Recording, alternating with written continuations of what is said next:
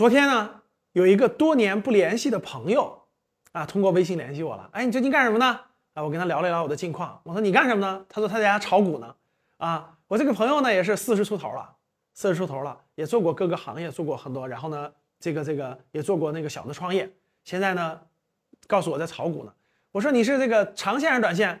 他说我是短线呀。我说我说那个那咱们那个好多年不聊了，明天聊一聊吧。他说明天别。要聊就晚上，白天不行啊！我说为啥呀？这我白我炒股啊，我短线呀。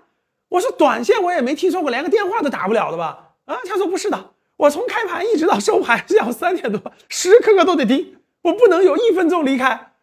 我说晕了，我我听过很多炒股的，没听过你这样短线到这种地步的。他说我要试，我要我要盯着，我一分钟不能离开。我三点半以后还要去那个那个那个调节一下玩儿，然后所以晚上才能沟通。哎呀，我说明天晚上我有直播，我就没空聊了，咱改改天约吧哈。其实我还提跟他聊完了，我还提醒一句，我说你注意身体啊，你这么盯盘对吧？身体很容易出问题的。他说对呀，我已经出很多问题了，所以我现在每天必须得花两个小时去调整，下午三点半到五点半去运动啊，去调整啊，要不然真不行。其实各位，炒短线的人啊，短这个这个天天盯盘的人，其实身体出问题的概率非常之大。第一个。因为每天坐在这个盘面这儿，每天盯着这个盘，对吧？长期久坐就长期久坐呀，没法运动啊，一直盯着，对吧？很少起来，很少运动，一直盯着，本身这就是对健康很大的一个损伤，对吧？正常我们都知道，坐个一个小时、两个小时都要起来活动活动的。你盯盘盯着呢，眼睛和身体在那盯着，这对身体很伤。第二个也是非常非常重要的，就是因为你盯着盘呢，它是上下波动的，对不对？而且你每天都盯，又上下波动，有大的波，有涨上来以后特别开心的，哎呀，今天赚了五万块钱，很开心。明天歘一个回调，哎呀，今天亏损了八万块钱，很紧张。就你的情绪每天都在因由由于市场的一点点波动而极度兴奋或者极度悲伤，就极度兴奋或极度悲伤，这种太频繁了，太频繁了，就让你的情绪就属于那种高频这种波动当中，这种对身体的损害是非常之大的。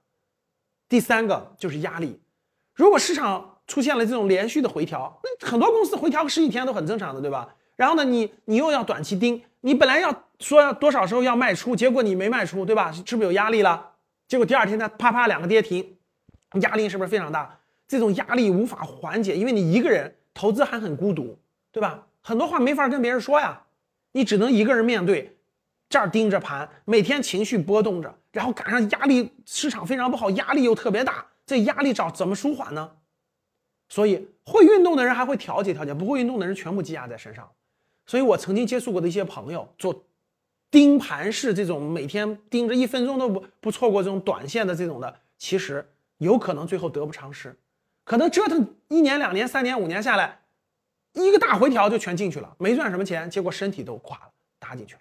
所以我非常不建议大家做这种盯盘式短线操作，希望能够帮到你。